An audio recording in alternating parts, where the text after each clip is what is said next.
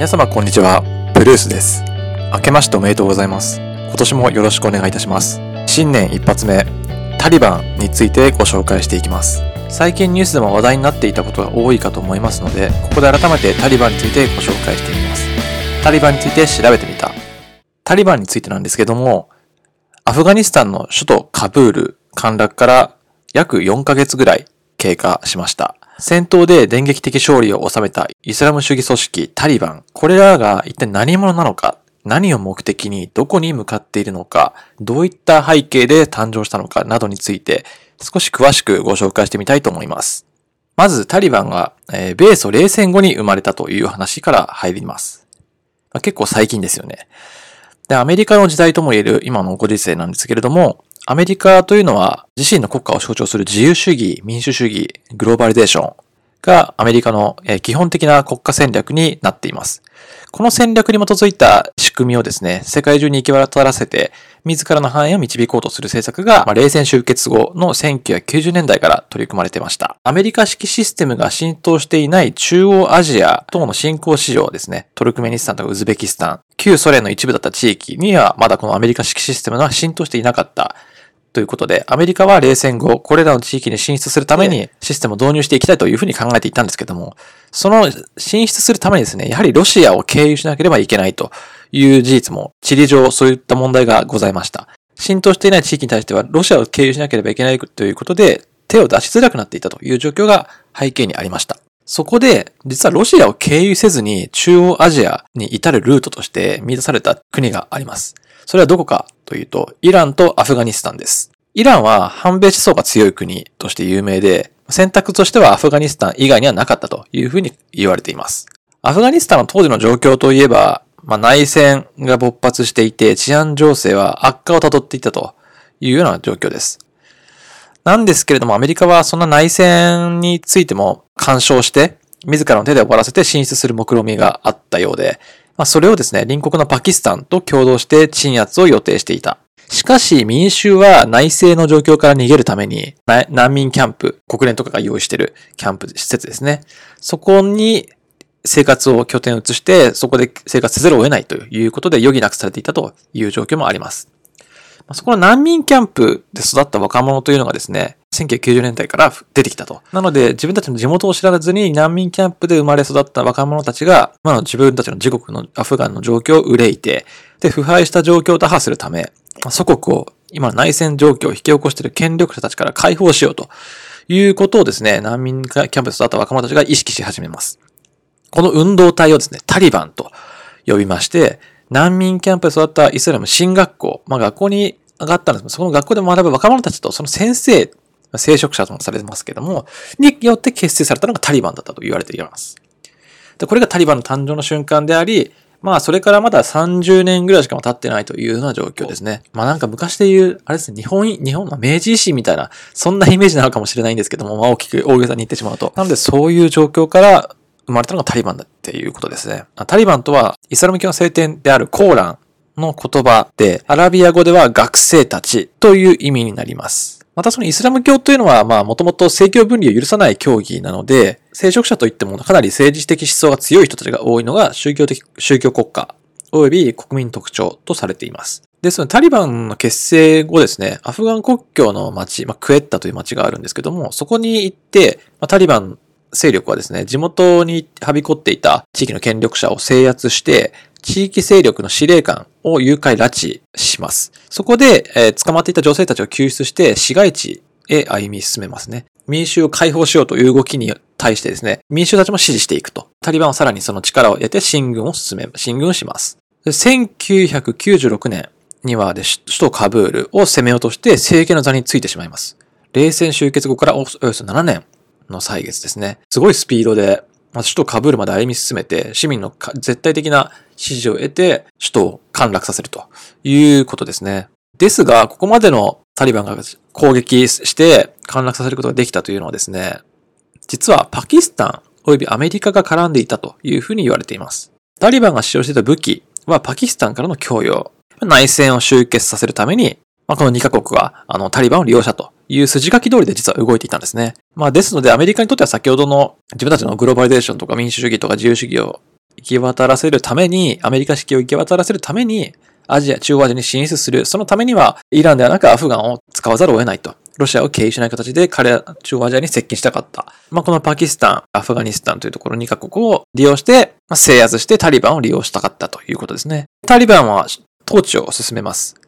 で、ここで問題になるというのは統治システムなんですね。先ほど政教分離ができないというお国柄だというふうなことだったんですけども、まあ住民に対してはもちろんそのイスラム教っていうのを徹底して信仰させると。まあもともと信仰してた場合もありますけども、まあほぼ、まあ絶対的にもうこれは信仰しなきゃダメだということで義務付けられてしまい、テレビとか映画、音楽の娯楽は一切禁止されていると言われています。女性はブルカという頭から足首まで覆う布をつけることを強制。まあ今もこれあるんですけども、さされています。これ一種の人権侵害なんじゃないかというふうにもう世界中から批判を受けるんですけども、アメリカは、まあ自分たちの利益を確保したいために、まあ何も 批判せず、まあ自分たちが招いたことでもあるので、批判せず静観していたと。この後、そのタリバンを批判するようになっていったアメリカが、なぜ批判ししてしだしたのか。これはまあ、あの、後ほど出てくるオサマ・ビン・ラディンが、あの、対米テロ攻撃を強めた1998年以降になります。アメリカとかパキスタンの思惑とは別に、まあ、タリバンというのは純粋なイスラム国家の樹立を目指していたいましたし、まあ、自分たちが操られているとも分かっていなかったのかもしれませんね。彼らが目指すそのイスラム国家を成立させるためにはですね、都市部に浸透していた米欧文化や生活習慣、そのと配慮することが必要であると考えました。ですので、まあ、イスラム教を徹底させて自分たちの政治思想を樹立させるためにはですね、自由な文化、米欧文化というのを全部取り除き、まあ、やはりさっきのカブルカという、こう女性に強制させるとか、テレビ、娯楽、音楽禁止といった形で政策を取っていったんですよね、都市部では。で、まあ農村部では結構保守的な人々が多いんですよね。これはもう今でもアフガンの農村部と都市部で全くその、まあ、人々の政治的思想って全然違うみたいで、農村部は結構そのタリバンに対しては好意的であって、まあイスラム教を信仰したい地で、まあいいんじゃないっていう。で、あまり欧米文化にも染まらない保守的な人たちが農村部に多かったことから、タリバンはその都市部の人々を中心に目の敵にしていたと。それはその都市部の人たちは、そういった美容文化に触れればね、いろんな思想があって、裕福に過ごせたりとか、まあ、自由に楽しく過ごせるっていうことで、まあ、全然その価値観というのは変わってくるっていうことですよね。イスラム教に対する信仰心が薄くなってしまうっていうのも、彼らは危惧していたのではないかなと思います。アフガンがその国家として成立したんですけども、そのまだ歴史的な原型ですね。タリバンよりもずっと前からのアフガンってどうなった、どういう国だったのかっていうことなんですけれども、18世紀のペルシャ、まあ、現イランですね、のサファビ王朝というところの王朝から独立した時に作られたというふうな国ですね。民族は人口の多数を占めるパシュトン族。で、パシュトン族はさらに北部と南部で枝分かれしてしまいます。パキスタンは北部の民族。パシュトン族の北部と仲が良く、タリバンは南部出身が多いということで、必然的に南部部族と交流をタリバンは持つと。その後、統治者と王朝が入れ替わり続けて、まあ、1978年には社会主義政党の PDPA というところが政権を取るまでは、南部がアフガンを支配していました。っていうのが、まあ、アフガンの歴史的な流れですね。かつてはその美しい国だったというふうにも言われてまして、まあ、さらに遡ること16世紀ぐらい、アフガニスタンという国ができる前のアフガン地域、かつてはその美しい庭園とか、あの、景観が素晴らしいという国として知られていた国だそうです。16世紀にはですね、中央アジアからアフガニスタンに攻め入って、まあ、その後インドを支配したムガール帝国という、ムガール帝国の王様もですね、アフガニスタンのカブールやジャララバード都市ですね、地域などに、まず庭園を築いて、美しさに浸っていたとも言われています。まあちょっと話を戻しますと、タリバン政権が米ソ冷戦時代から7年後に政権奪取して、カブール制圧します。米ソ冷戦時においてはですね、ソ連もアフガニスタン介入を実は行っていました。これに踏み切ったのはですね、まあ戦略的な要衝である同国、あの、ソ連における共産主義体制を維持したいとつまり自分たちの共産主義体制を維持していきたいために、アフガンから来るそのイスラム的な思想を排除するために、アフガンも共産主義にしちゃおうという目的があって、で、それを目的にソ連もアフガンに介入していきます。で、これがアフガン侵攻と言われる1979年から89年の10年間に行われたアフガン侵攻があります。実はこのソ連とアフガンの対立もですね、実はパキスタンとアメリカが仕掛けたものだという風にされてまして、冷戦でソ連と戦うために、あえてアフガンの兵士をアメリカが利用したと言われています。当時アメリカはベトナム戦争が終結した後で、まあ、国民の反発等もあって、積極的な介入できなかった状況なんですね。あ、で、この時の アメリカの大統領ですね、ロナルド・レーガンでしたね。で、そのレーガンが率いて、あの、パキ、あの、アメリカ、アフガニスタン侵攻を仕掛けていくことになります。で、アフガンに対する武器供与をアメリカが、まあ、そのアフガンに対して行いつつ、まあ、戦いが始まります。で、そのさなかですね、イスラム教を守るために志願した兵士の中に、後のオサマ・ビン・ラディンも登場してきます。オサマ・ビン・ラディンは、もともとサウジアラビアの富豪の家庭で生まれた子供でした。ビンラディンがアフガンに赴いた理由としましては、ソ連のアフガン侵攻に対する対抗勢力として、アフガンの一員となってソ連軍と戦うことがきっかけです。ビンラディンは富豪の家庭ならではの潤沢な資産を活用し、まあ、義勇軍の設立や訓練の事業を手掛けていきます。そして、冷戦が終結してソ連がアフガンから撤退した後、一旦故郷のサウジアラビアに戻るんですけども、サウジアラビアがアメリカと親密になりつつあったこと、国内にアメリカ軍を駐留させたりとか、サウジアラビアのアメリカに対する依存姿勢に怒りを募らせまして、批判的な立場を取ります。その結果、オサマ・ビンラディ軟禁状態となってしまいまして、まあ、批判を続けてしまったがゆえにですね、亡命せざるを得なくなる状況まで追い込まれました。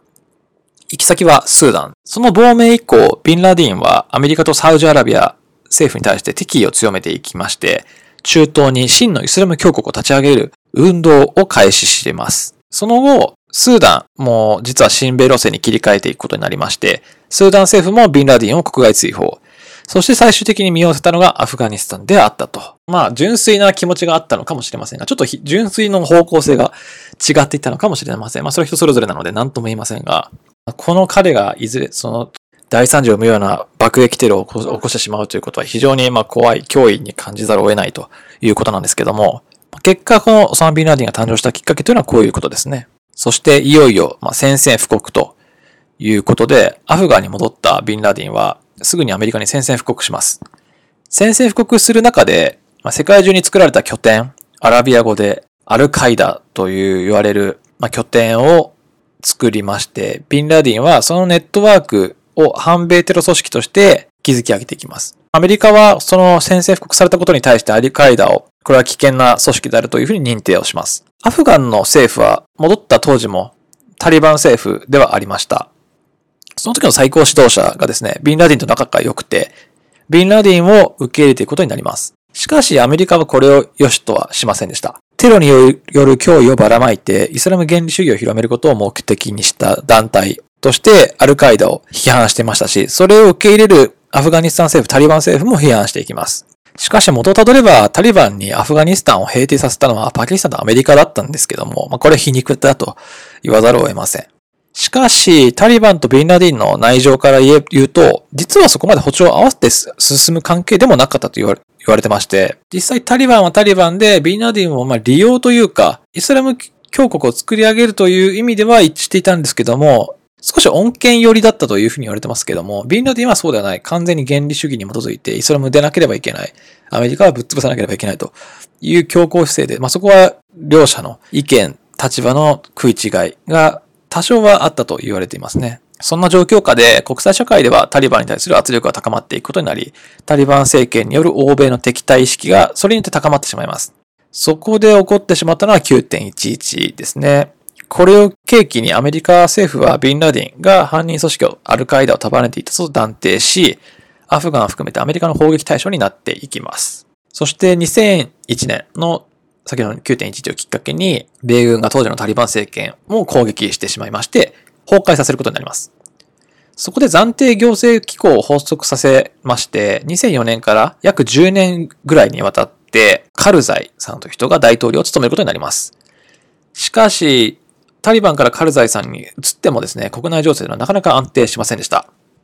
で、その要因の一つはやはりタリバンだったと言われてまして、そのタリバンによるテロ攻撃、まあ俺らが政権奪取されたとしても、まあ、俺らはどっかで潜伏して、いずれお前らを転覆させてやるという気持ちだったんでしょう。タリバンによるテロがずっと起こっていまして、アフガニスタン侵攻以降、タリバンというのはパシュトゥーシー地域と言われる国境地帯まで逃げ込みまして、アフガニスタンへの影響力拡大を狙うパキスタンの支援を実は受けていたと。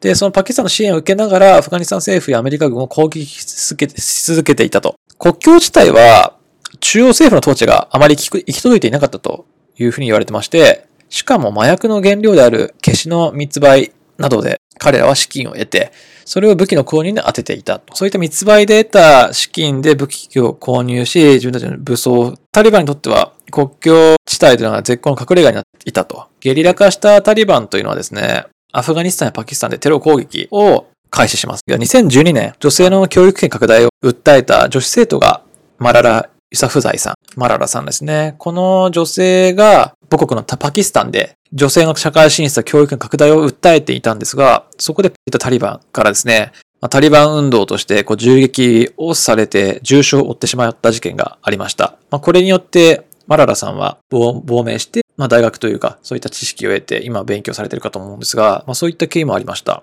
で、結局、まあ、そういった問題もありつつですけど、迎えてしまった2019年11月、アメリカのトランプ大統領がアフガニスタンのアメリカ軍基地の訪問を行ってタリバンと交渉を行っていたんです。で、2020年2月に和平合意をするんですけども、その和平合意によってアメリカ軍の撤退路線を定めたんですよね。なんですが、2021年の4月にトランプ政権を引き継いだジョー・バイデンさんがですね、まあもうすでに撤退はもう完了してますけど、2021年の9月11日までにアメリカ軍をアフガニスタンが完全撤退させるという表明をして、それによってタリバンが一気に勢力拡大させて、8月には首都カブールを含む全土を制圧して現在に至るということになります。なのでちょっと今、ビンラディンのあたりから首都カブールあの制圧まではちょっとざっくり紹介しました。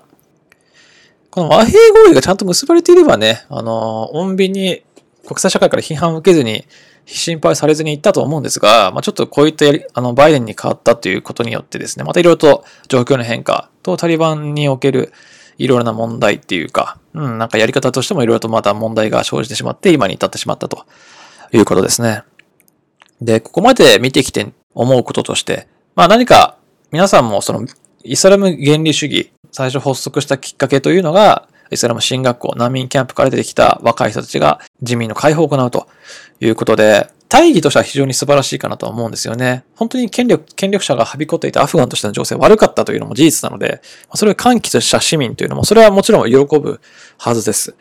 ですので、その未だにまあ、イスラム教国を作りたい、あの、イスラム原理主義ではあるにもかかわらず、片や農村部では支持も保守、保守系の人たちはかなり支持しているというふうに言われています。けども、やはりテロリズムという脅威は免れませんし、やってきたこと自体は、まあ、そこまでいいことでもないのかもしれません。今の時代に合ってるかどうかといえば、ちょっとまだ疑問符を投げかざるを得ないと思いますね。まあ、宗教を信じるというのは人そのアイデンティティになるので、まあそこを否定するにはあまりよく、よろしくないと思い、深入りするのはあまり良くないと思うんですが、まあ、ちょっとそれが行動に移して人々にこう悪い影響を与えてしまうというのは非常にまあ良くないんじゃないかなというふうには個人的には思います。ここまで紹介してきたアフガニスタンなんですけども、まあ実はその近代国家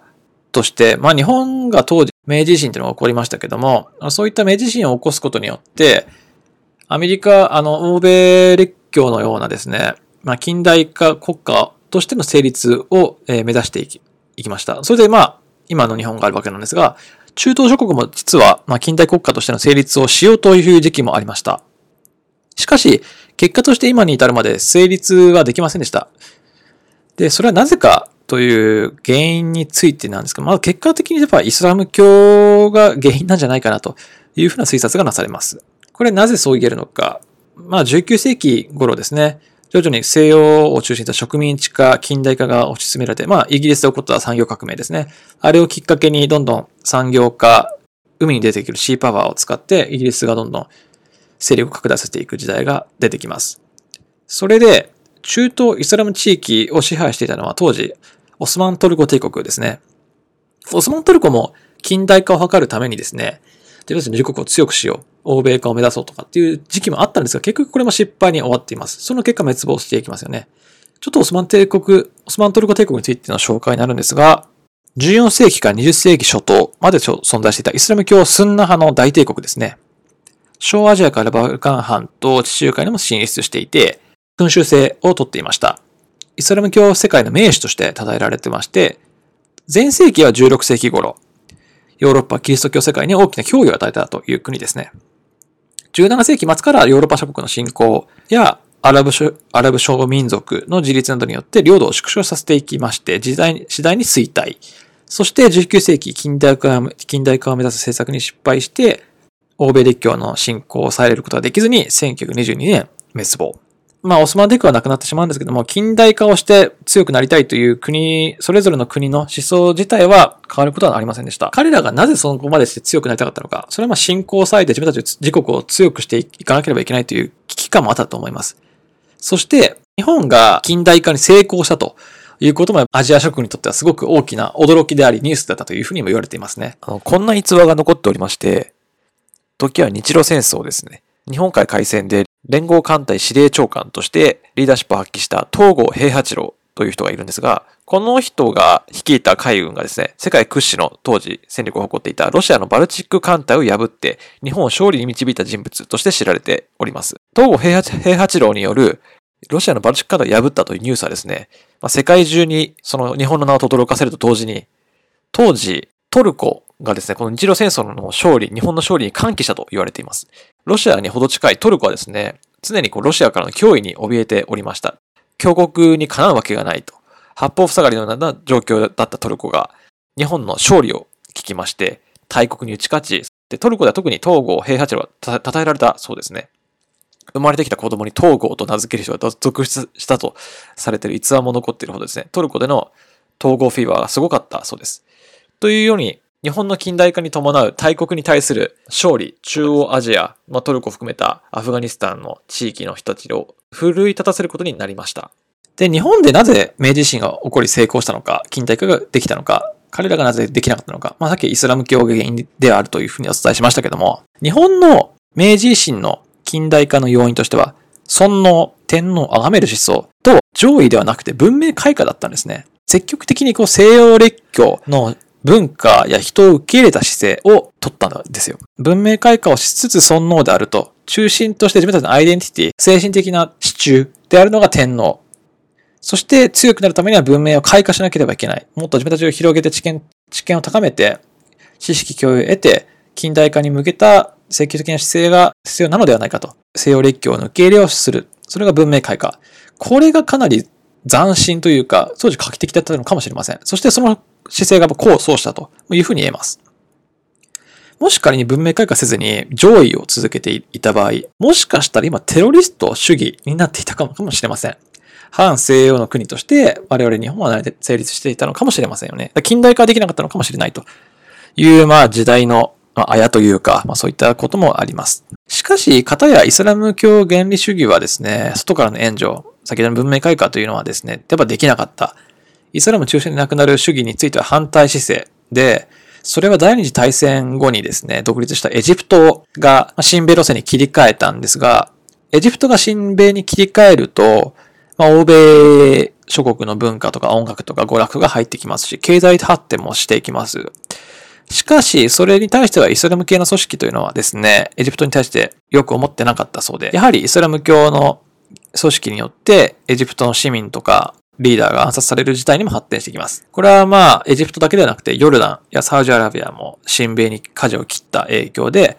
イスラム諸国との関係悪化を招いて、その結果石油危機などの事象を生み出してしまいます。このエジプトとかヨルダンというのはですね、まあ、先外務省のホームページを見ると、やっぱ恩恵派として言われてますね。彼ら自身もイスラム教を信仰している人々たちが多いというふうに言われてますけども、かたやそういったまあ、親米、欧米を受け入れていく姿勢によってですね、経済発展もしていきますし、資源だけでない、IT とか、車とか、いろんな文化を取り入れて自分たちの生活水準が上がっていく国として、エジプト、ヨルダンというのは結構恩恵派であり、このイスラム中東諸国と橋渡しみたいな役割というふうに書かれていました。まあ、なんですけども、やっぱりイスラム系からすれば全然面白くないということなんです。で、このイスラム教の原理主義の思想とかやっていることっていうのは、その、日本でいう日本赤軍、左翼運動に似てるかもしれませんよね。当時日本は共産主義体制を敷きたいという日本赤軍のような人たちが、過激派の人がいて、テロを起こしたりとか、ハイジャックしたりとか、そういったことがあって、まあ、脅威に落としていたわけですよね。まあ、それも学生を中心としてやっていたわけなんですが、これらの考え方に非常に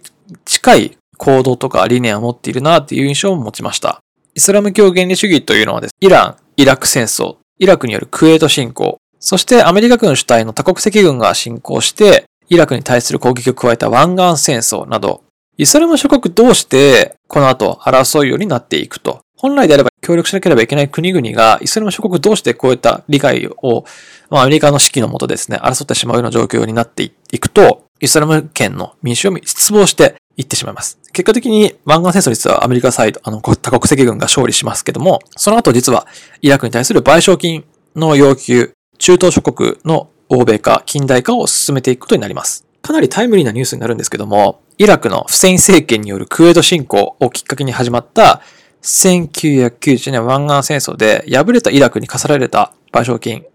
524億ドル、約6兆円と言われていますけども、この実は支払いが2021年12月26日にもって完了しました。ここはまたなんかイラク変わってくるんでしょうかね。ちょっと楽しみなところでもあるんですが。ということもありまして、イスラム教の諸国の中でもですね、争い、まあいろいろと問題が、まあイスラム教ではやっぱまとまり、まとまりきれない問題もあったりとかしてて、まあ、そこの多様性を受け入れられないっていうのがやっぱりイスラム教であり、それがやっぱり近代化をすることができない国の特徴なのではないか。そして、まあ中産階級というのがですね、まあ、先のエジプトとかヨルダンについては湾岸戦争以降、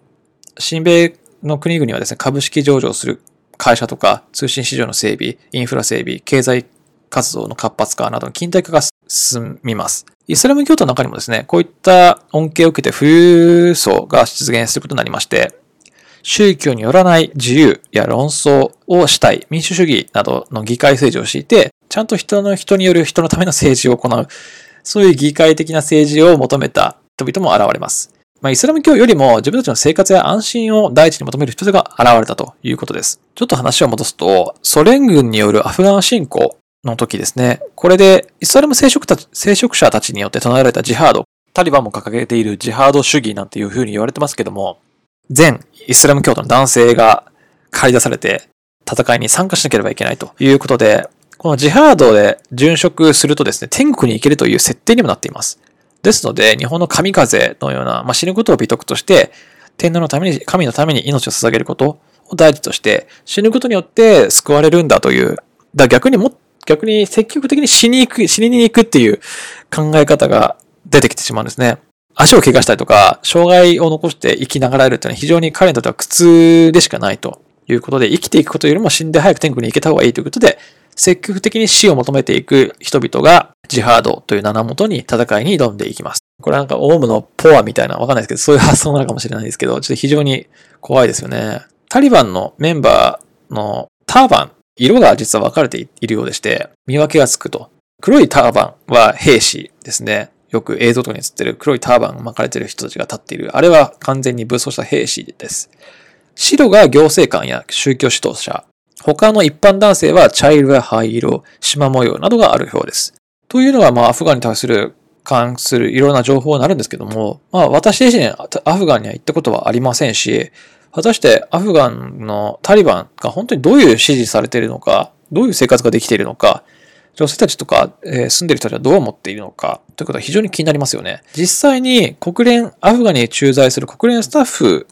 もやっぱいるんですよ。彼らによると、タリバンの人権侵害というのはですね、その侵害というのはちょっと違うのではないかと。別の角度で国際社会を批判しているという指摘もありますということで、例えば、タリバンの民族衣装、ブルカという先の足首まで隠して着る女性の衣装ですね。あれ自体が差別だと。女性差別ではないかと批判する国際社会の声があるんですけども、実際ブルカは民族衣装の一つ一つであって、アイデンティティとして逆に否定されてしまうとですね、怒る女性も多いと言われていまして、まあ、この現状というのは果たしてどうなのかっていうことは一つあります。あと2021年の9月にですね、発刊されたニューズウィークジャパンでですね、タリバン特集が組まれていたんですけども、これちょっと読んでみてまして、なんとそのアメリカとタリバンが IS、イスラム国に対抗するために共闘するんじゃないかという記事が出ていました。完全撤退した後ですね、制圧してた後にニューズウィークが出た記事なんですけども、これ本当かどうかわかりませんが、実はタリバンよりも IS の方がまずいんじゃないかっていうことで、アメリカは今最重要課題としては IS に標的を絞っているというふうにしていると言われています。共闘というよりは、まあそこはなんか彼らと組むべきなのかっていうのはちょっと利害の問題よりはですね、ちょっと怖いですけどね。だからそこで、まあどちらも断絶して、お前らどっちも敵だっていうふうに言ってしまえば楽なんですけども、やっぱ IS を潰すためにはタリバンが必要で、IS がもし仮に倒れた後は次はタリバンお前らだっていうことで、ここをもしそういった戦略で動けるとすれば、アメリカはかなりしたたか、したたかですよね。まあなのでその、僕としてはそのイスラム原理主義のタリバンとか、やっぱ IS も含めてですけど、ちょっと怖いかなと思います。で、最後ですね。タリバンとロシア、中国の関係についてです。これもサクッとちょっとお伝えすると、やはり緊密な関係にあるというのは間違いなさそうで、ロシアのタリバンの関係は2017年以降、ロシアの南下政策と反米という、まあ、お互いの利害、共通理念というのは一致している部分もあるので、そこでは共闘していると。中国もタリバン政権の承認に向けて慎重に行動しているともされてまして、共産主義独裁国家で危険視されているこのロシア、中国が支援していて慎重姿勢であると。タリバンを承認しているということについてはかなり不穏な動きになります。ですので、この2カ国絡んでる時点で不安材料でしかないですよね。今後どうなっていくのかってね、非常にね、注目していかなければいけないので、今後ちょっとタリバンについては、ニュースとしてはなかなか流れづらいですし、日本国内、日本においてはなかなかタリバンの情報ってピックアップしづらいと思いますが、ちょっと私としてはその香港情勢と同時にですね、タリバンについてもちょっとお伝えしてみたいと。で、いろんな角度からですね、日本ではなかなか伝えきれない情報というのをですね、まあ、このプルスを通してどんどん発信してみたいなというふうに思います。今回はタリバンについて調べてみたというお話でした。今年もよろしくお願いいたします。以上、プルスでした。